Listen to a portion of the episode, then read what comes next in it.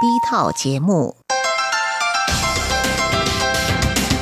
以下请您收听由劳动部劳动力发展署委托制播，中央广播电台所制作的印尼语节目。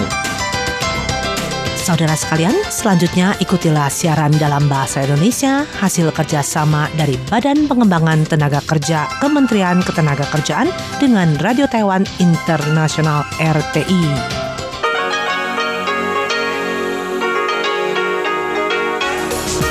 Inilah Radio Taiwan Internasional.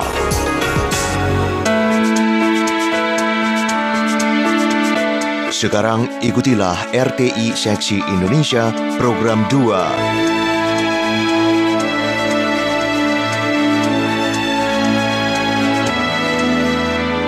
Saudara pendengar, acara Radio Taiwan Internasional RTI Siaran Bahasa Indonesia Program 2 untuk hari ini, Kamis 7 Februari 2019, hari ketiga tahun baru Imlek Tahun Babi, akan diawali dengan warta berita dibacakan Maidin Hindrawan. Setelah itu, Maria Sukamto mengajak Anda belajar Mandarin dan Tayu. Acara akan diteruskan dengan dunia kesehatan ditemani Mimi Susanti dan terakhir, Tony Tamsir beserta Yunus Hendri akan mengudarakan acara Info Kita. Sekarang ikutilah Warta Berita.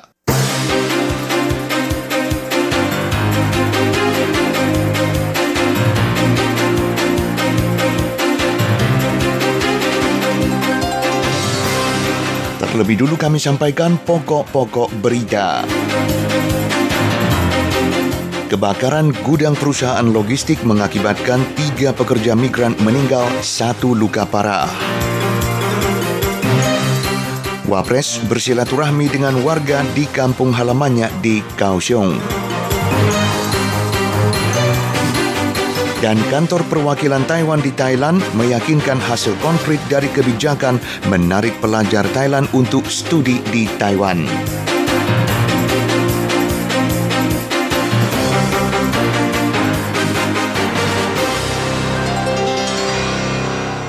Berita selengkapnya. Jenazah dua pekerja migran dari Vietnam yang hilang telah ditemukan, membuat jumlah korban tewas akibat kebakaran di gudang suatu perusahaan logistik di Taoyuan, Taiwan Utara pada hari Rabu 6 Februari meningkat menjadi tiga orang, sementara seorang lainnya masih dirawat di rumah sakit setelah menderita luka parah. Dua jenazah tersebut ditemukan di sekitar sebuah elevator di lantai dua gudang Carry TJ Logistics Company di distrik Kuan Yin tidak lama setelah kebakaran sepenuhnya dipadamkan. 24 jam setelah percikan api ditemukan pada hari Rabu pagi. Sementara seorang korban tewas lainnya sempat diselamatkan dari kebakaran sehari sebelumnya bersama seorang korban lain, tapi meninggal setelah diantar ke rumah sakit. Keempat warga Vietnam tersebut adalah pekerja migran part-time dari kontraktor di luar perusahaan yang sedang mereparasi sistem pendingin udara di gudang. Jelas pihak perusahaan logistik yang menambahkan bahwa bantuan telah diberikan pada pihak kontraktor untuk menyelidiki penyebab kebakaran dan menentukan pihak yang bertanggung jawab. Didampingi Sekretaris Jenderal Kepresidenan Chen Ji dan Wakil Perdana Menteri Chen Chi Mai, Wakil Presiden Chen Jianren mengadakan lawatan ke kampung halaman di Cishan, Kota Kaohsiung.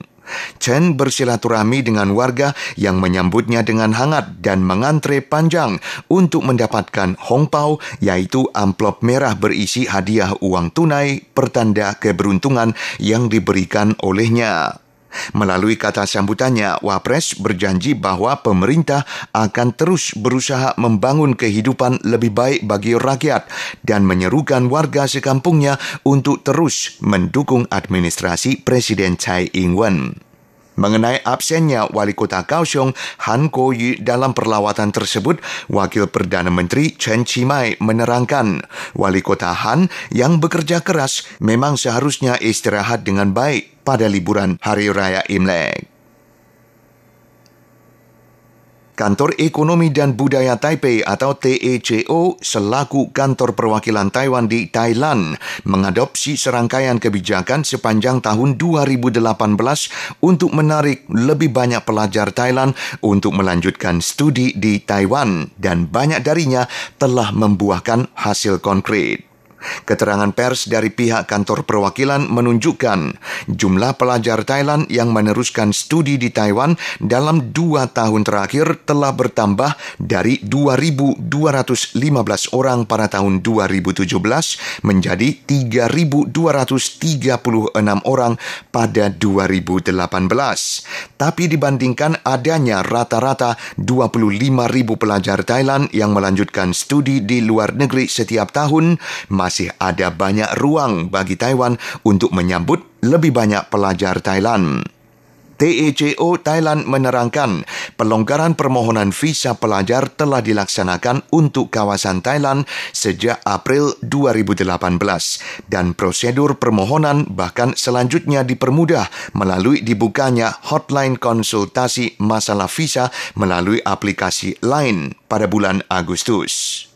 Sejumlah regulasi juga telah dilonggarkan dalam satu tahun silam, termasuk mengizinkan pelajar berusia di bawah 18 tahun untuk mengikuti kursus bahasa Mandarin di Taiwan, menyelenggarakan ujian kefasihan bahasa Mandarin bagi pelajar Thailand, dan menambah jumlah rumah sakit yang diberi kuasa untuk mengadakan pemeriksaan kesehatan pelajar yang hendak melanjutkan studi di Taiwan. Saudara Anda sedang mengikuti Warta Berita Radio Taiwan Internasional. Taiwan dicap bebas dengan menduduki urutan ke-26 sebagai negara atau teritori yang menikmati kebebasan tertinggi di dunia. Sementara daratan Tiongkok menduduki urutan ke-180 dan dicap sebagai tidak bebas. Demikian berdasarkan laporan Freedom in the World 2019 yang dirilis oleh Freedom House, Rumah Kebebasan. Taiwan mendapatkan angka 93 dari 100 untuk kebebasan, prestasi yang sama dengan 2017 dan membuatnya sebagai negara terbebas kedua di Asia, hanya menyusul di belakang Jepang yang meraih angka 96, tapi lebih unggul dibandingkan demokrasi barat seperti Perancis yang mendapatkan angka 90, Italia mendapatkan angka 89 dan Amerika Serikat yang meraih angka 86. Di antara 195 negara atau teritori yang disurvei kali ini, 86 dikategorikan sebagai bebas, 59 sebagian bebas, dan 50 tidak bebas. Di urutan top adalah Finlandia, Norwegia, dan Swedia. Semuanya mendapatkan angka 100. Menyusul adalah Nederland 99, Kanada juga 99, Selandia Baru 98, Uruguay 98, Australia juga 98 bersamaan dengan Luxembourg dan Irlandia 97 sama angka dengan Denmark. Republik Rakyat Tiongkok adalah salah satu negara atau teritori yang meraih angka paling rendah, hanya 11, menduduki urutan ke-180 bersama Azerbaijan dan Yemen. Faktor utama rendahnya angka kebebasan di daratan Tiongkok adalah upaya personalisasi kekuasaan yang dilakukan Ketua Partai Komunis Tiongkok Xi Jinping dan penggunaan kekerasan oleh Beijing dalam menangani pengungsian etnis Uighur. Dalam laporan tahunan Freedom in the World 2019 berjudul Kemunduran Demokrasi, Freedom House juga mengemukakan kebebasan global pada 2018 mencatat kemunduran berturutan 13 tahun. Menurutnya, kemunduran tersebut terjadi di banyak negara di setiap wilayah, termasuk di negara demokrasi matang seperti Amerika Serikat dan juga di rezim otoriter terkonsolidasi seperti Tiongkok dan Rusia. Freedom House mengingatkan meski skalanya masih kecil dibandingkan kenaikan pada akhir abad ke-20, kemunduran ini telah membentuk pola konsisten yang mengkhawatirkan. Untuk diketahui, Freedom House atau Rumah Kebebasan adalah organisasi nirlaba yang berpusat di Washington DC, Amerika Serikat dengan kantor cabang di berbagai negara. Didirikan pada 1941, organisasi ini melakukan penelitian dan advokasi atas demokrasi, kebebasan politik, dan hak asasi manusia. Selanjutnya berita dari Indonesia. Presiden Joko Widodo menghadiri perayaan Imlek Nasional 2019 di kawasan Jakarta International Expo, Kemayoran, Jakarta Pusat, hari Kamis. Presiden tiba di lokasi acara bersamaan dengan Presiden kelima RI, Megawati Soekarno Putri yang juga merupakan Ketua Umum Partai Demokrasi Indonesia Perjuangan. Selain itu, hadir dalam acara yang dihadiri ribuan warga Tionghoa Indonesia itu, Wapres ke-6 RI Tri Sutrisno, sejumlah Menteri Kabinet Kerja antara lain Menko Polhukam Wiranto dan Seskap Pramono Anung.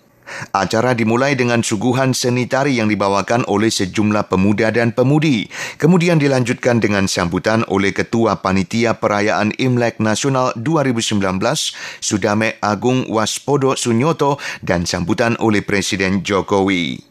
Dalam sambutannya, Sudamek antara lain menyampaikan terima kasih atas kesediaan Presiden Jokowi menghadiri perayaan Imlek 2019. Perayaan ini merupakan yang pertama kali diselenggarakan secara nasional oleh suku Tionghoa di Indonesia. Menteri Perindustrian Indonesia Airlangga Hartarto optimistis investasi dan ekspansi meningkat pada tahun 2019 dibandingkan tahun sebelumnya. Meskipun di kuartal terakhir kemarin ada turbulensi ekonomi dengan fluktuasi mata uang dan perang dagang, tetapi sekarang terlihat jelas bahwa optimisme sudah terbangun, kata Erlangga lewat keterangannya di Jakarta hari Rabu. Airlangga menyampaikan hal itu pada Eurochamp Outlook Ekonomi dan Investasi Indonesia 2019 di Jakarta. Menperin menyampaikan dengan kerjasama yang baik antara Kemenperin dan Badan Koordinasi Penanaman Modal BKPM, beberapa investor di sektor strategis seperti industri petrokimia dan baja mulai masuk lagi ke Indonesia. Misalnya Lotte yang telah groundbreaking itu akan selesai pada tahun 2022 untuk menambah 1 juta ton produk plastik dan turunannya, ungkap Air Langga. Selain itu, klaser industri baja di Cilegon sedang ditargetkan mampu produksi sebanyak 10 juta ton pada tahun 2025 dan melalui peningkatan investasi serta ekspansi tersebut terjadi pendalaman struktur di industri baja dan substitusi produk impor. Menurut Airlangga, Kemenperin juga akan fokus menggenjot investasi di lima sektor yang menjadi prioritas dalam Making Indonesia 4.0, yaitu industri makanan dan minuman, tekstil dan pakaian, otomotif, kimia, dan elektronika. Namun demikian, sektor lain juga dipacu seperti industri pulp dan kertas, serta baja.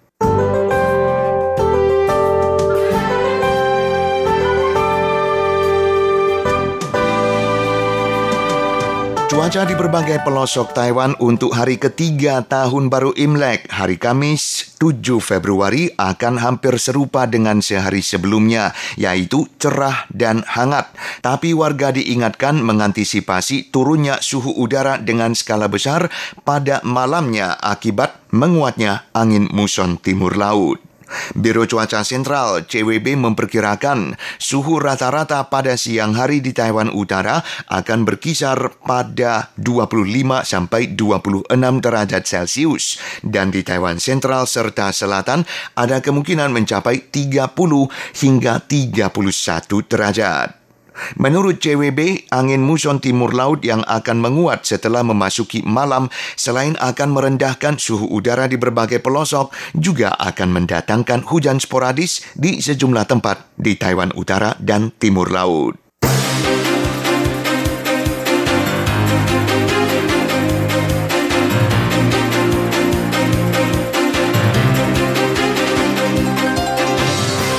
Saudara pendengar, sekian warta berita Radio Taiwan Internasional dibacakan Maidin Hindrawan.